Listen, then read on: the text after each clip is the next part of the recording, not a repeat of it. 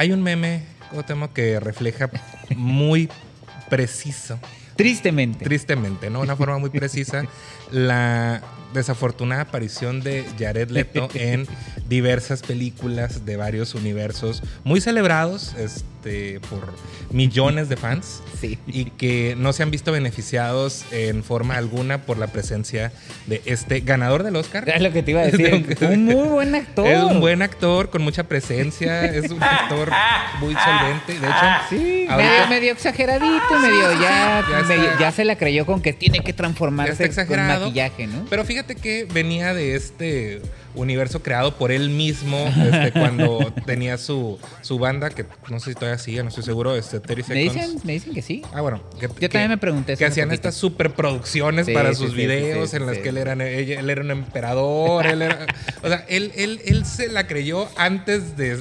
O sea, él, él era fake it till you make it, ¿no? Era esta, esta versión. Nomás le faltaba dar el paso al cine. Que, ya, que ya estaba en ya el cine. estaba, o sea, ya pero tenía algunos me papeles. refiero a un reflector más Sí. como el que tiene ahorita. Sí, yo lo recuerdo en Girl Interrupted, que era el, el, el, ahora sí que el interés amoroso de Winona Ryder en esta Ah, película. el Club, Fight o sea, Club. Fight Club. O sea, El rubio que le revientan la cara Muchos- puñetazos. muchos papeles interesantes. Este, y pues obviamente el que le dio el Oscar, este, Dollars Buyers Club, que también es Muy, muy, muy un, buen un- papel. un buen papel. Pero que también ya estaba en este plan de voy a transformarme. Así es. Y Voy a recientemente transformarme en el personaje. este, viene con este encadenamiento hacia, hacia papeles que ya, ya no dan para tanto. Acaba de recibir el, el Razzie como Ah. peor actor de reparto por House of No le he visto. House ¿Sí está muy ridículo? No, la verdad, mira, la, la pel- la película de ¿O House está en el tono de la película? Está en el tono Ah, de la película, nada más que ya no, ya no lo soportan verlo, ver personificado a, a- a No. Jared Leto. Y curiosamente creo que va a haber un punto de inflexión, un punto de, de reivindicación con esta serie de Me Apple, ganaste. ajá, este, We Crushed, Sí. en la que él está, pues Adam, está ideal. Adam Newman. eh, Adam, está ideal para ser Adam Newman, este hombre que sobrevendió una Sí. empresa y que estaba, ah, pues ahora sí que, y otro que Sí. cumplía exactamente con los, con los preceptos de, de- de Silicon Valley. Entonces, Mm, sí, cierto. creo que estaba muy ad hoc para ese papel también, pero Pero yo sí lo pensé, dije, a pesar de que estamos hablando de todo eso, de los, de lo que ya vamos a ahondar más adelante, claro. de lo que hizo como el Joker este nefasto para el Escuadrón Suicida, de lo que se hizo en, ca- en Casa Gucci, yo ahorita que estoy viendo We Crash, digo, yo siento que esto es lo que ahorita está haciendo muy bien Jared Leto. Sí. Porque incluso no está tan caracterizado, está más contenido, a pesar de que el personaje es un locazo, está, lo siento como más aterrizadito. y Pero bueno. que Jared Leto creo que está como 20 años más grande que el personaje. Sí, pero sí se ve de la es- edad. es- sí, se ve absolutamente de la edad porque cu- cumple perfectamente las características físicas. Digo, la- le roba muchas escenas a Anne Hathaway, pero pues porque Anne Hathaway es ella así tal cual, ¿no? Entonces, eh, ahora para entrar a, a- a detalle de lo que corresponde a este primer bloque que vamos a hablar de Morbius. Esta película dirigida por eh, Daniel Espinosa Sí. que antes de eso nos había traído otras películas de cortes varios, algunos dramas, algunas de terror, pero aquí tiene este un gran presupuesto para gastar y como dirían muchos para malgastar. ¿Qué te pareció Morbius? Este, antes de llegar a eso, estamos viendo, o los que nos pueden ver en pantalla, ya ven que tenemos nuestro tilichero aquí de Spider-Man. Porque Morbius pertenece al que recientemente nombraron el universo Spider-Man de Sony. ¿Por qué? Porque si algunos no lo saben, Spider-Man no, o sea, es de Marvel, pero no pertenece ahorita al Marvel Cinematic Universe que maneja Disney, sino que los derechos los tiene Sony. Entonces, eh, te comentaba también antes de entrar a- al aire que algo que se que está alrededor de todo este rollo son las mencionadas propiedades intelectuales. Eh, Arturo Aguilar, el crítico Arturo Aguilar, en un, en un en este, una tesis que él Ujú. realiza, menciona que es el, el, el modelo Disney para trabajar. Desde 2010 en adelante eh, se han estado buscando propiedades intelectuales para poder explotar dentro del entretenimiento y de esa manera pues no tener como, como concentrar todos los gastos en una superproducción para que eso derive en las demás producciones. ¿no? Disney, como ustedes saben, como, como también esa, ese dibujo de Mickey Mouse tragándose el mundo, pues prácticamente está tragando todas las propiedades intelectuales. Ahorita tiene Star Wars, tiene Marvel, tiene Pixar, tiene lo que ellos hacen de Disney en la cultura Eso. popular, ¿no? Con todo lo que tienen. Entonces, es muy. eh, esto cambió las reglas del juego. Arturo Aguilar menciona que fue a partir de la pandemia que se agudizó. Todas las compañías están buscando propiedades intelectuales que puedan explotar. Mencionábamos también platicando que Paramount pues tiene Misión Imposible, que es como más de, para nuestra edad, señores que nos gusta el cine de acción, tiene Star Trek. Eh, el único que le está haciendo batalla a Disney es Warner con Harry Potter, con DC, eh, con lo que tiene en HBO, ¿no? Game of Thrones, todo eso. Pero Sony se agarró de lo poco que tiene, que es los derechos de Spider-Man, que los compró, si no me equivoco, el señor productor me, me aclarará por ahí de los... En los 80s, Canon Films compró los derechos y se los iban a quitar si no era... ¿Fue? 92. Si no producía una película los iba a perder, luego los vendió a distintas compañías, cayó con Carolco, de hecho James Cameron iba a hacer una película de Bueno, Spider-Man. Carolco tronó como. Sí, como chinampina. Sí. Entonces, este, así fue brincando la, la- todavía no existía el, el universo cinematográfico de Marvel, después llegó Sam Raimi, después llegó el Spider-Man de Andrew Garfield, y ahorita Sony del único que se está agarrando sí, pero con lo que puede, es con el universo Spider-Man. Es que justamente el, el problema derivó. Ay, se lo renta Disney. El, pre- el problema derivó del fracaso taquillero que fue Sí. Amazing Spider-Man 2 con Sí. Andrew Garfield. No, Entonces, por eh, había obviamente planes para darle, digo, es el único de los Spider-Man que no tiene su tercera película, Claro, ¿no? claro, Porque claro. la segunda no pegó. Sí, sí, sí. Entonces, a partir del 2015 empezaron a trabajar en hacer, fíjate, lo que es pensar a futuro, ¿no? Lo que es, sí, lo sí, que sí, es planear. O no tener idea. Ajá, sí, es como, bueno, vamos a hacer este, este multiuniverso, vamos a ver qué personajes tenemos, vamos a empezar a intercalarlos de forma arbitraria tal vez, este, pero el multiverso creado este, con todo lo que tiene que ver con, con Spider-Man y su personaje, este, Y sus como personajes. funcionó perfectamente. Este, Dice el productor que esto es el Venomverse. Este es el Venomverse, o sea, De va hecho, más arriba. Porque fue a partir, eh, creo que le vas a, lo vas a mencionar, Así si no me equivoco, lo de Venom. Adelante. Sí, entonces, tomando en consideración el, el gran éxito que tuvo este el Spider-Verse este, eh, con la película animada que yo creo Ah, que es sí, la, cierto, yo creo que es la ganadora del La Oscar. ganadora del Oscar, ¿no? Yo Spider-Man Into the Spider-Verse. Yo creo que es pues, lo mejor de todo este De todo lo que ha hecho Sony, de todo, sí. de todo esto que ha hecho Sony. Este viene eh, Venom, que Venom curiosamente le fue muy bien en taquilla. Este, Ah, la, ya sé, la- pero, oh. la película 1 con este, bueno, es que tienes Tom a Tom Hardy. Hardy. Tienes a Tom Hardy, tienes a Michelle Williams que siempre se veía incómoda, este, en, En la 2 también. en- en todas las en todas las escenas era como En la 2 parece que le dicen, tu Estoy por el que dinero. tienes que salir. ¿Eh? Ajá. A ver si ah. ahí sí tenemos un poco más de desarrollo, ¿no? Porque aquí, estoy incómoda en esta escena, estoy incómoda Sí. en la que sigue. Tom Hardy creo que está muy bien. O sea, Tom Hardy está. Pues es que él, él es. Él es muy bueno en, en- en- en haciendo. Ay, no sé. Haciendo este tipo de, de- de personajes. Yo me dormí en el atribulados, ¿no? cine. Yo, bueno, yo no vi ni la 2. ah, ok. No, sí, yo me dormí en las dos. Las tuve que volver a ver ya en... Yo me dormí en la 1 y ya ahora que la estrenaron en Netflix hace no Sí, sí, mucho, sí. Este la volví a ver porque dije, ¿cómo es posible que me quedé dormido viendo esta película? Si tiene la tanta acción. tiene, sí es.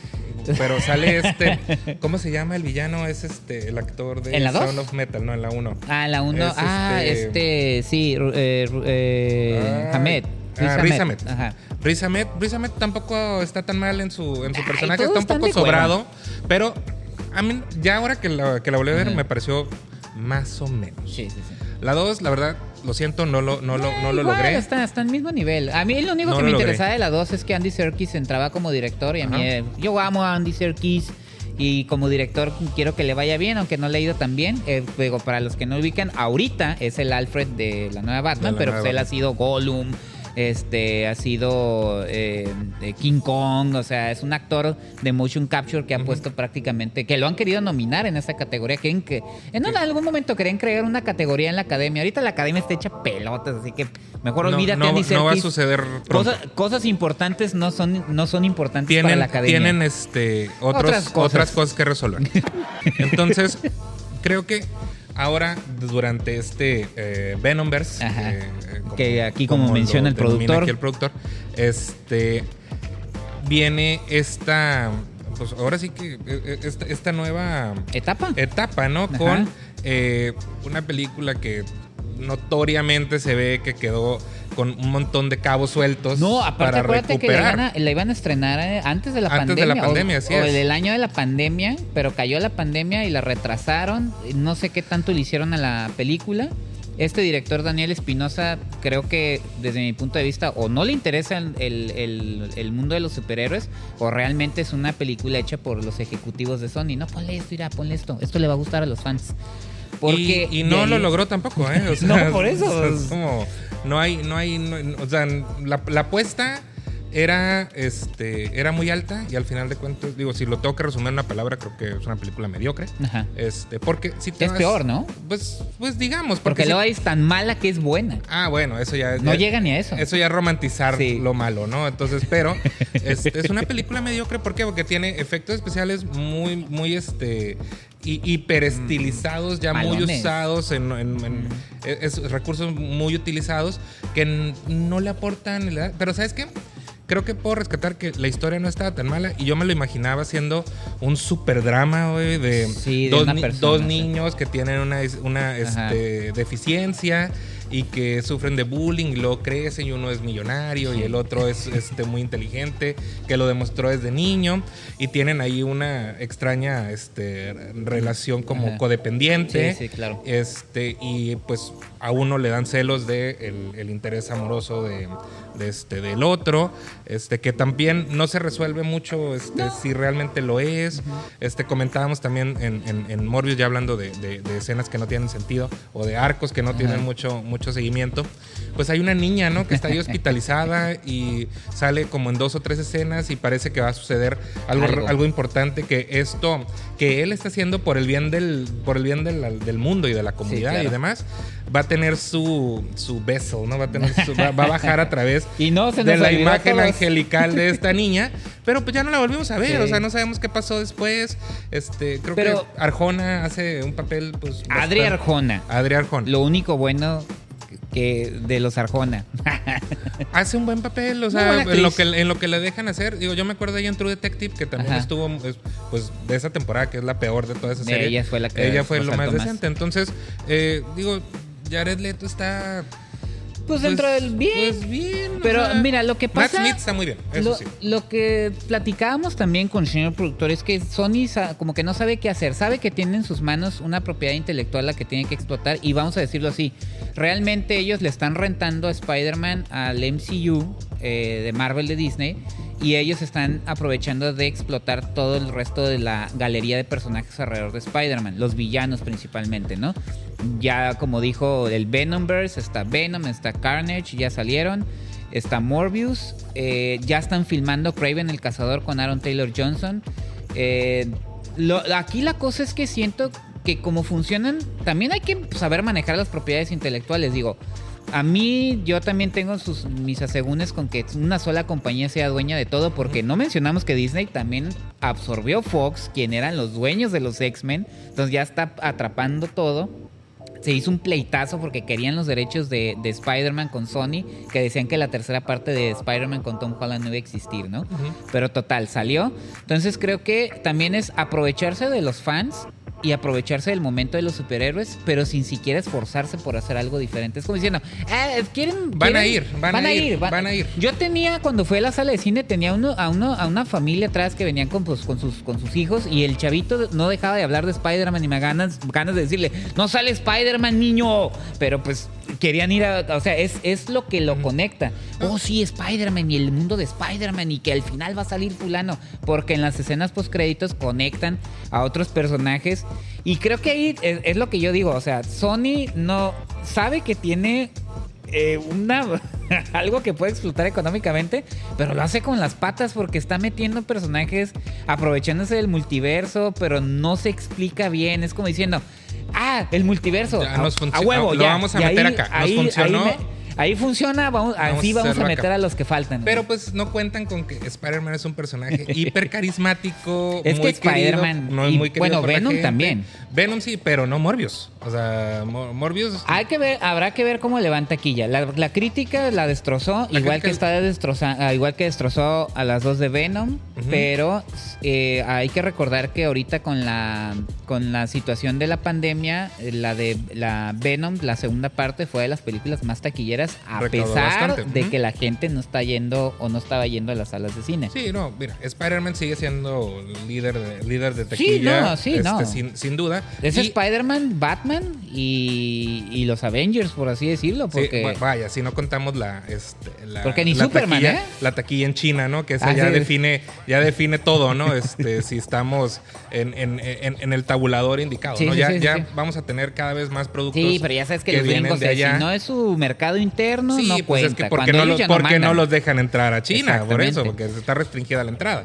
Y, y aparte, no, no, no tienen al- en algunos títulos que para acá son taquillazos, Sí. allá no pegan. Entonces, Claro, claro. es- tiene que ver también con la forma, la forma de distribución del mercado en China. Pero el caso es que.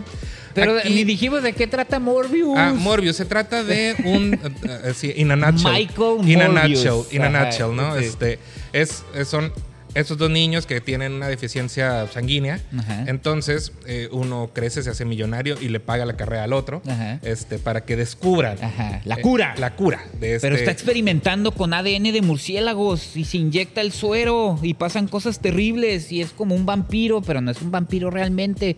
Y ya de ahí la película se va al caño. Y ya, es todo. Ya, eso es, eso es, eso es todo, Morbius. En agradezco no, me- no más de dos horas. O sea, eso es por ah, lo ya menos. sé, yo, yo cuando miré dije, esta, esta, esta madre va a durar dos horas quince, no, Sí, una fácil. hora cuarenta y Una hora cinco. 45 y luego postcréditos y, Ajá, y bye, se ¿no? acabó. Este, yo esperaba pues mucha gente muy emocionada en la sala, no sé qué. Pues sí reían, ¿eh? Habíamos 20 pelados en la sala, ¿eh? ¿No? Porque- Así, Como tú dices, Matt Cero. Smith, quien no sale en los avances de la película y que es el villano de la película, eso no es un spoiler, no me están diciendo, es el villano.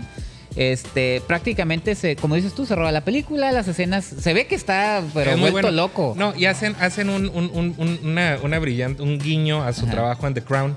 Porque le ¿Ah, sí? dicen, sí? porque llega al hospital, A la- a cárcel. a Yo soy fan de The Crown, no la ah, bueno, es que llega, llega Matt Smith, ah, el personaje de Matt Smith llega a visitar a Ni sabemos cómo se llama el Jared personaje. Matt Smith. Da igual.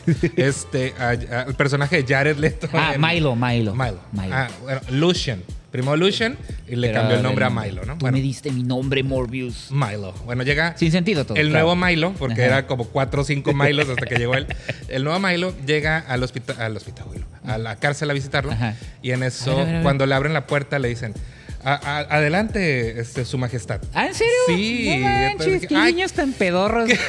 no mames. O sea, me vengo enterando. Ajá, y dije, ay, mira qué, qué bien. ¿Será que ya estaba volteando el techo de la sala? Sí, lo ya, mejor? ya, eh, porque ya estaba descubierto el, Sí, el- sí, sí. ya está descubierto el misterio. Entonces, Sí, cuando según es sorpresa, "Ay, sí, ya se veía venir, Entonces, pero pasa, bueno. pasa eso y dije, ah, mira, el único guiño interesante para gente de cierta edad para Sí, arriba sí, que sí, lo va, Para lo va señores que vemos de- que vemos de teleno- telenovelas Que- vemos, Netflix. Ah, eh, que vemos Ah, no telenovelas de. Netflix Ah, con mucho bueno, está bueno. presupuesto. Peter Morgan, más respeto Peter no, Morgan. Peter Morgan pero es lo máximo. Pero Pero bueno. este. Eso es. Creo que al final de cuentas Morbius es mediocre. Yo espero que Ajá. la siguiente pues, Pero mucha, mejore. en- mucha atención, yo creo que Mejore en efectos, por lo menos. Alrededor de esto nomás sí le digo a, a- a los que nos escuchan y ven, pongan mucha atención ¿no? el fenómeno de las propiedades intelectuales y también cachen todo lo que se está haciendo por diferentes empresas y cómo se está eh, pues modificando todo el mercado del cine. Obviamente antes existían los seriales, ¿no? Explotaban a los personajes a- hasta hasta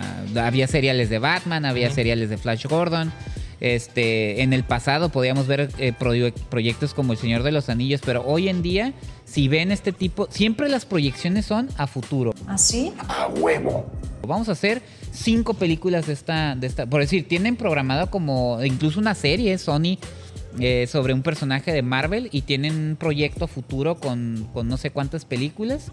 Este, y esa es la razón por la que están explotando todo esto, ¿no? Como Animales Fantásticos salió de un libro de pociones y animales a hacer una franquicia cinematográfica que ya va por su tercera película, ¿no? Y que se piensan hacer más. Entonces, más o menos ahí está interesante nomás ver este fenómeno Otra que. eh, eh, con- No intenté, yo me La dormí en la. está buena, yo la me dormí en la segunda sí ya 1 de no. Animales Fantásticos y ya la segunda no lo intenté. Que lo curioso es qué tanto, ahí sí, qué tanto están esforzando por crear historias o narrativas interesantes o simplemente nomás es aventarles el, el producto a los fans. Dice Sergio Zurita, eh, For the Varo Productions. o sea, For the Varo. For the Varo. Sí, o sea, sí, al final sí. de cuentas todo es Entonces, una cuestión económica. Entonces, nada más eso. Eh, también eh, checar para ver cuál va a ser el futuro de Spider-Man. Uh, ¿Qué va a ser de él en este nuevo universo? Con lo que nos dicen en Morbius. Pues ya, ya veremos, ¿no? Pero pues, disfrútenla si quieren, no sé. O, no. O no, O vayan o no. O sea, la verdad es- es que si no la ven, pues no le aporta. O sea, Sí, no, sí, sí. no- no pasa nada. O sea, no es un personaje Pero el fenómeno está interesante. hasta el momento. el No, fenómeno está interesante. Todo, to- todo lo que se integra Ajá. sí, pero la película no tanto. Sí, porque ya todos son universos. El universo, el MCU, el DCU, el USS, el Harry HUS. veremos, no sé cómo, qué. veremos cómo se integra a la, Exacto. en- en- a, a- a largo plazo en la En la el gusto del público. No, y en la pantalla general de todos Así estos es. universos. Así que vamos a la siguiente sección.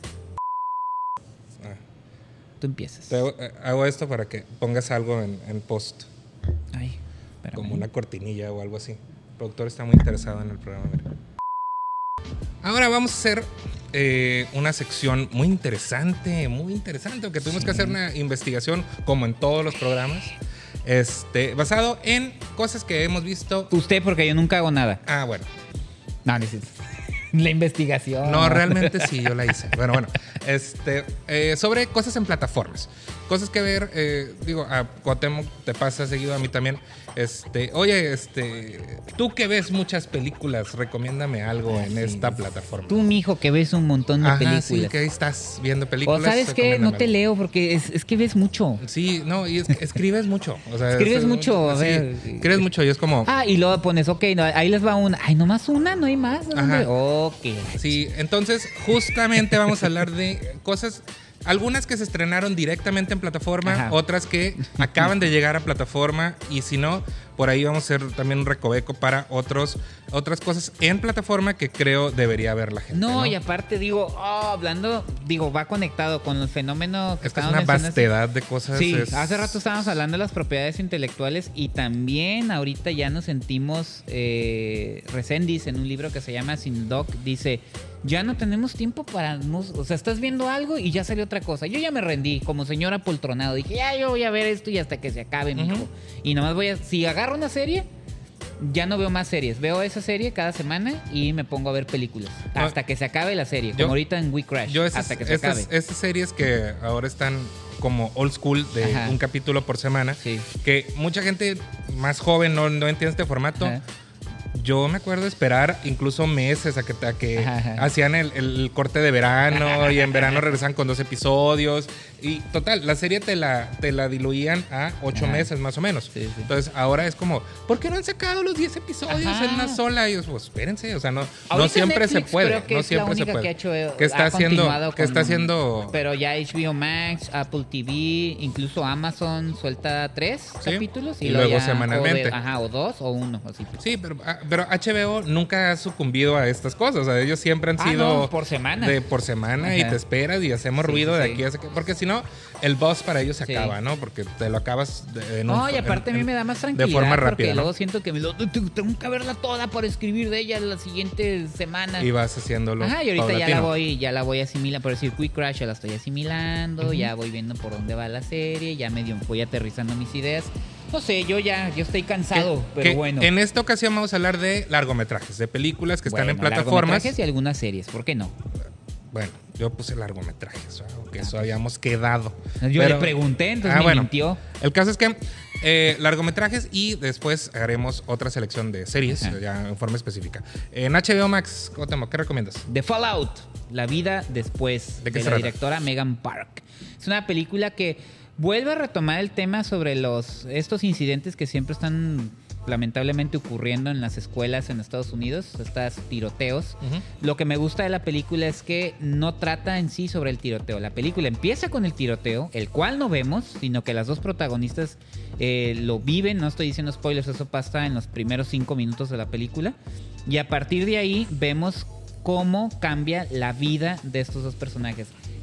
¿A qué voy con esto? Los efectos secundarios. No los Ujú. efectos inmediatos cuando Ujú. vemos en las películas como en Elephant de Gus Van Sant o en el documental también de Bowling for Columbine, que también son los efectos pero como masivos, ¿no? Aquí son los efectos más internos, más emocionales, personales de estos personajes y la recomiendo también porque Jenna Ortega me encanta esta actriz, ya la vi en Scream en la nueva, en esta película, viene próximamente una película con Ty West que se llama X. creo que está haciéndolo muy bien. Y Megan Park se- es también actriz, es una actriz, la directora que sale en series, papeles secundarios. Escribe esta película y la presenta en HBO Max de Fallout, La vida después de Megan Park. Esa es mi primera recomendación. Sí, que fíjate Sí que, respeté lo de los cines, nomás que eh, lo de las películas, perdón, pero es que hubo en otras plataformas que, que no se podía. que no se podía. Son como dos series nomás. Sí, pero fíjate que ah, esto, esto que comentas, lo- estoy buscando la referencia, o que no acuerdo exactamente el título, es una película que me tocó reseñar para el AFI, Vox Lux, Ah, ok. que, con Natalie Portman, que justamente era el, el- la parte, eh, cómo sobrevivir a un ataque, a, un ataque en una escuela. Ok. Pero a diferencia de lo que comentas de Fallout, este, en Vox Lux sí vemos el ataque. Ah, ok. Entonces, no, acá no. acá no. eso le genera, e- es, eso genera el, el mismo shock que están teniendo los personajes. Este, se lo genera al público y va de la Sí. mano ¿no? con el tema. Yo de HBO Max quiero recomendar algo que acaban de, de ingresar, que es eh, Relatos Salvajes, esta película argentina Me de. Damián Cifrón. Top 10 en su Este, año. No, no, no, es que es mí. una de las mejores películas, este, mejores películas de, de su año y de muchos años, ¿no? Sí. Era eh, seis historias, seis historias que no estaban conectadas, lo cual pues ya es este. Sí, antología, pero dirigida por el mismo. Ajá, con, con- realizador. con el mismo, con el mismo, con el mismo crew, por decirlo de algún mejor, modo. porque luego cuando cambias de director es como Sí, que, eh, eh, el, tono se hace, el, malas, el tono se hace desigual, ¿no? Aquí son seis, seis historias sobre cosas, situaciones salvajes, como lo dice el, el- el título, y hay una, este, una relación que va desde los créditos, porque todos los actores están relacionados con animales salvajes, que es este, como Sí. te lo van marcando la pauta de los, de los créditos. Y tenemos pues a los mejores actores de su generación del sur, ¿no? Tienes a este, Oscar Martínez en, en uno de los... Ricardo Darín. de los cortes, Ricardo. Darín del- no, nuestro Damián Alcázar del cine. del cine del cine del cine argentino español Ah, porque sí, está sí, está en prácticamente ajá que está prácticamente en, en- en todo y muy bien digo siempre hace un, este papeles bastante este decentes o no sé si ya estamos viéndolo a él muchas veces este pero al final de cuentas en Relatos Salvajes tiene pues obviamente el, el- el- cortometraje que más eh, ha llamado Bombita. la atención que es el de Bombita Mm. este pero Ah, a mí sí en lo particular me gusta el del cierre el del cierre Ah, creo que es el mejor de los Todos tienen lo suyo, porque los- el del auto en la carretera. con Leonardo, con Leonardo Esbaraglia también sí. está muy bien. Que si dicen, bueno, este es, este es un tono este, de sátira, es un tono más este, ácido, este, pero si quieren algo también con Leonardo Esbaraglia, y aquí aprovechando la, la coyuntura, hubo un estreno directo a HBO Max, que Ah, es sí, Errante cierto. Corazón, vi, este, una gran actuación de Leonardo Sbaraglia, en la cual eh, estamos viendo la decadencia de un señor de pues más allá de sus 40 años y de cómo tiene esta imposibilidad de relacionarse con los cercanos y con los no tan cercanos. Entonces, esas serían mis recomendaciones para HBO Max en Netflix. ¿Qué te gustó? Este, Ahí voy con las series, pero es una serie documental. Bien. Entonces, por eso la puse. Du- eh, y también fue de mis. el top que hice de series eh, para, para otro medio. eh, puse Duda Razonable, historia de dos secuestros de Roberto Hernández.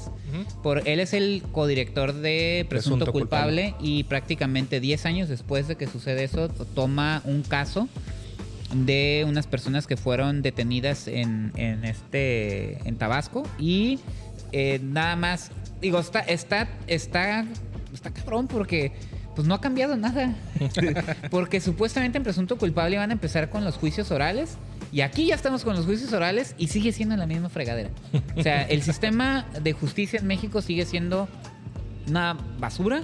Y este Roberto Hernández retoma, ahora sí ya en solitario, son en estos capítulos que los va armando y e igual que en Presunto eh, Culpable tiene muy buen ritmo la película, pero uno termina un poquito devastado, pero sirve para que nos demos cuenta que las cosas no cambian del todo lamentablemente y pues eh, eh, sí es un tanto fatalista pero está tan bien hecho que, que sirve también como una manera de reconocer todo lo que está podrido en el sistema judicial que sigue funcionando nada más para los que para ciertas personas ¿Es ficción, dices? no, es serie documental.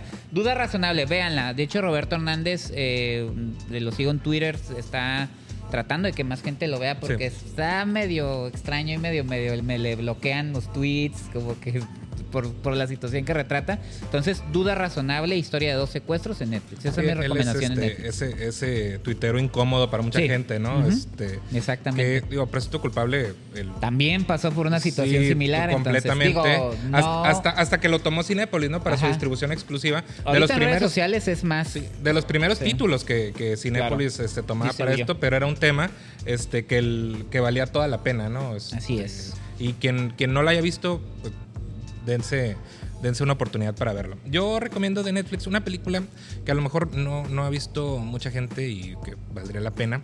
No es, no es este, tan fácil de digerir, pero una vez que te metes al universo que te plantea, vale mucho la pena. Estoy hablando de Happy as Lázaro, una Ah. película del 2018 de la directora Alice Rohrwacher que escribió el guion y ganó mejor guion en el Festival de Cannes. Está ubicada en su primera parte en 1977 en, en una comunidad llamada Inviolata, en la cual varios, eh, varios, va- varias gente, familias completas, este, sirven a una familia este, en particular y no tienen ningún derecho de nada, o sea, son esclavos prácticamente ante esta, ante esta familia y de ahí hay una segunda parte de en, la, en la misma película en la cual vemos eh, qué pasó años después con, con esta situación, pero no, no quiero decir cómo, cómo se hace este encadenamiento, porque al final de cuentas es la parte más interesante de la historia, cómo es que migra hasta la situación actual en Italia con eh, los personajes que vimos en la parte 1 más la parte 2. Eh, Netflix la compró directamente de Cannes y ha sido quien la ha estado quien la ha estado transmitiendo desde entonces. Y ya, eh, eso es mi recomendación para Netflix en Amazon Prime Video. Amazon Prime, fíjense, voy a escogí esta película porque estaba bien interesante un proyecto que traía Lemon Films, eh, que, hiz- que hizo hacer como una jugada tipo Blumhouse, Ujú. de que iba a ser una subdivisión de películas de género de terror y se llamaba Le Monster. Y lanzó, produjo tres películas.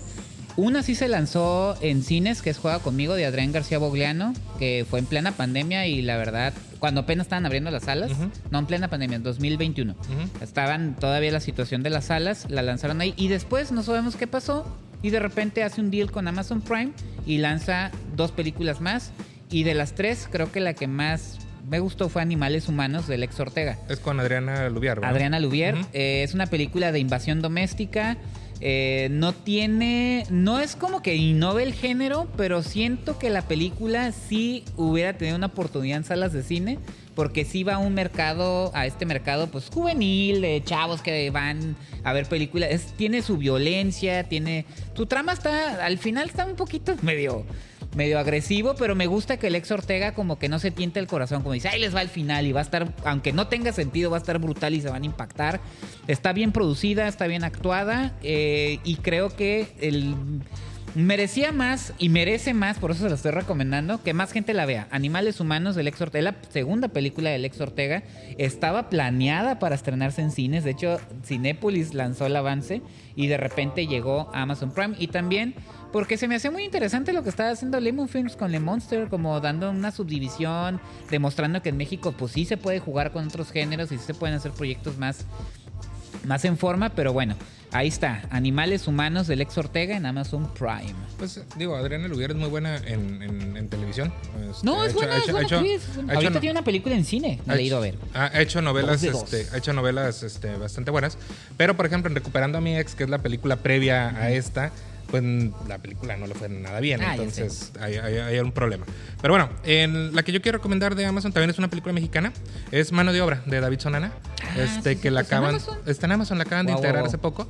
Este, una gran, gran, gran, gran este, película, una ópera prima de David Sonana que trabajó muchos años, bueno, sí, sigue trabajando muy de la mano de Michel Franco y retoma lo mejor de Michel Franco. Ah, sí. Este, en Lo que a eh, eh, sí, o sea, retoma Bueno, que a mí no me molesta. no, Michel Franco, a mí tampoco. A mí, a mí, a mí, a mí hay dos dos, o tres películas Que sí sus me mucho de declaraciones sean desatinadas, pero. Sí, pues, eso, es, ajá, eso ya es, otra punto de cosa. aparte, ¿no? Pero este, David Sonana, que ha trabajado muchísimos años con, con él, toma este, lo mejor de su filmografía y lo integra a una historia tan real como cualquiera, ¿no? Sí, que claro. es acerca de una otra invasión, este, Sí. otra invasión de este, domicilio, acerca Pero de, de otro, de otro. en otro, en otro tono. En otro tono, En otro tono, ¿no? Porque aquí estamos hablando de desigualdad social. Hay otro tipo y de violencia violencia, vamos. Sí, es, y vi- violencia al final de cuentas, Sí. ¿no? Este, sobre un, un grupo de, este, de albañiles que este, deciden pues invadir la casa que están construyendo. Entonces, es no me- gusta que el tono no va hacia la comedia, no va hacia algo que no sea un drama urbano, ¿no? Y eso está Claro. muy padre. Luis Alberti está Muy muy bien. en el papel principal, Pues ganó, ganó ganó el el Ariel, Ariel, ¿no? a Ah. mejor actor, entonces creo que vale Y muchísimo. ganó la Ariel la mejor ópera prima, si lo mencionaste. Sí, ganó mejor ópera prima. Así es, ganaron dos Arieles. Entonces, esa es mi recomendación para Amazon Prime Video. Apple TV. La tragedia de Macbeth. Sí, ¿Por qué nominaron a Denzel Washington a los Oscars? Por la tragedia de Macbeth, la primera película de, lo- de Joel Cohen sin su Sin hermano. su hermano Ethan. Sin su hermano Ethan me llamaba mucho la atención. Una adaptación de Shakespeare eh, en blanco y negro. No se asusten, la película está visualmente preciosa. El final está súper chingón, la neta. Yo lo tuve que repetir varias veces de que, oh, ¿qué hiciste Denzel con tu espada? Por eso está nominado Denzel Washington por la tragedia de Macbeth. Dense la oportunidad de verla en Apple TV. Yo en Apple TV les recomiendo una película animada, que no hemos tocado este, esta, Sí, es cierto. este tema. Lo estamos dejando de lado la Así es. animación. Eh, Wolfwalkers, de, Oh, sí, es cierto, de los directores eh, la Tom Moore y Ross Stewart, Sí, sí, que a mí me tocó Nominada verla. Oscar, Estuvo nominada al. Oscar el año pasado y a mí me tocó verla en su estreno en el Festival de los Cabos, Ajá. que fue el- como los primeros que la, la lanzaron acá en México.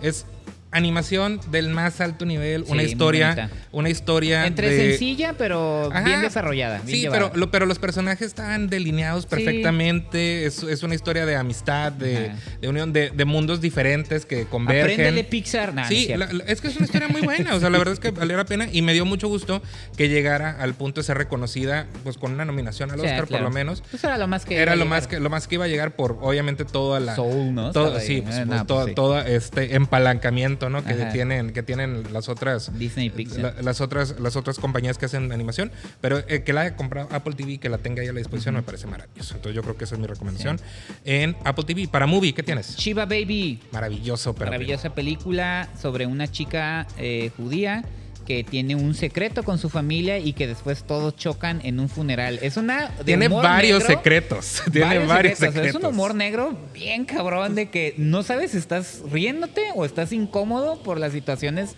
que esta chava está pasando.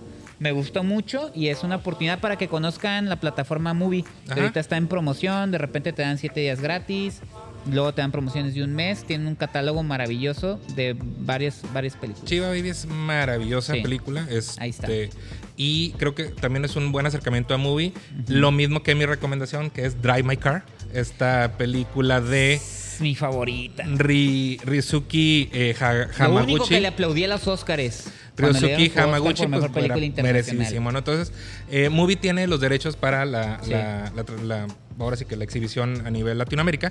Entonces, eh, acaban de estrenar la película. En el primero de abril. es una cosa bárbara. Este, son. eh, No, no, quiero, no quiero mencionar que son, este, ya sabes, la duración de la película, porque creo que eso no Sí. tiene nada que ver. Al No, final ni son. lo digas. No, no, tiene, nada- no tiene nada de sentido. Eso son varios actos en relación a diversas eh, formas de vivir el duelo Sí. en, en- en- en diversas etapas de la vida, de la vida madura, de la vida de pareja, etcétera. Creo que es, es una película más grande de lo que les han dicho, ¿no? Entonces. Movie, si, si agarran este, alguna versión de prueba de Movie y ven estas dos películas, van a salir completamente satisfechos. Film en latino, Todo en juego. ¿ok? Una película que pasó un poco Brevemente, breve- brevemente por porque sí le dieron cierta distribución. Es una es un thriller, un coming of age sobre un chico que juega en, en Mazunte, este béisbol, y que es eh, testigo de un crimen y a partir de ahí no sabe si decir o no decirlo. Véanla de verdad. Eh, en Filmin Latino está para suscriptores. Eh, ha- hago esa especificación porque a veces eh, Filmin Latino tiene películas gratis, abiertas o en renta. Esta es nada más para suscriptores. Eh, les cuesta nada. Nada, ¿no? Nada. Sí. Filmin Latino. Y yo justamente en, en la sección de gratis, eh, la sección gratis MX, este, tengo una recomendación que es este, restaurada por la Cineteca. Es una película de 1987, se llama Lo que importa es vivir, de Luis Alcoriza. Es una película poco Ah, vista, sí, sí, sí. Este, que es protagonizada por Gonzalo Vega, el mejor actor mexicano ever. Ah, Gonzalo Este, Vega, que y- ya se nos fue. Ya se nos fue. Y María Rojo. Es un drama ranchero, urbano, Sí, sí, sí, este, sí. Está muy buena. está muy o buena. old school, Sí, sí. maravilloso. Pero bien Y- hecha. y Luis Alcoriza vuelve a retratar como pocos esta Un idiosincrasia nacionalizado Ajá, mexicano. Esta idiosincrasia del mexicano mexicano al 100% que nos lo demuestra en todos los guiones que escribió y en este, Mecánica Nacional, que también Sí. es una gloria. Este, pero aquí es un, un drama. No, no, no, tiene nada que ver con la telenovela, es, es algo mucho más humano sobre las re- reacciones de la gente ante diferentes estímulos. Entonces creo que vale mucho la pena. Y antes de Roma fue la última película que ganó el Goya a película Ah, latinoamericana. Entonces, Gran dato. Así es. Disney Plus. Disney Plus, The Beatles Get Back. No puedo decir nada más. Los Beatles. Y, Son horas y horas de maravillosa producción. Ya. y en el apartado de National Geographic yo les recomiendo este que digo pues está Pixar y está todo eso Ajá. ahí metido no este vean Becoming Cousteau de el, el documental de Liz Garbus que yo tuve oportunidad de verlo en, en el Festival de Morelia que tuvo su estreno acá comercial este digo para los que crecimos viendo las aventuras este, acuáticas Sí, de sí, sí. Jacques Cousteau era maravilloso ver el behind the ¿Qué edad scenes tienes, eh? de todo no, no importa no importa los, los, los, los materiales ahí siguen y no pierden vigencia entonces creo que es una gran oportunidad para acercarse a este explorador y visionario este, en todos los géneros. Pues y ahí. este, pues si, si quieres, hasta ahí, hasta ahí lo dejamos. Sí. Este, digo, Habrá para- oportunidad de hacer otras de hacer, de, hacer, recomendaciones. de, hacer, mu- de hacer mucho más. Este, digo, plataformas hay. N. Paramount. Yo no vi nada Paramount. N, Star bueno. Plus también tiene muy buen contenido. Luego también está, tenemos este, ahora VIX, que va a ser lo- la, nueva, la nueva mexicana. Entonces, Sí.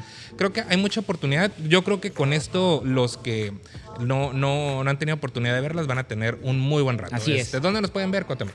Nos pueden ver en el canal oficial de YouTube Javo y Temoc, en Spotify y en Apple Podcast todos los miércoles y los jueves en YouTube. Una semana sí, una semana Ah, no. sí, sí, Una semana 15 sí. días. Pero pueden regresar a los viernes. ¿A los en viernes? Pero pueden regresar y volvernos a escuchar. Pues no se gasta. Ah, sí, el jueves puedes ver el anterior. y ya Sí, no se gasta y, ya, y ya- y ya- y ya llegas encarrilado. Y nos pueden encontrar en redes, este, arroba jaespinosa. Y arroba Cuauhtémoc Ruelas en Instagram. Muy bien, eh, nos vemos semana.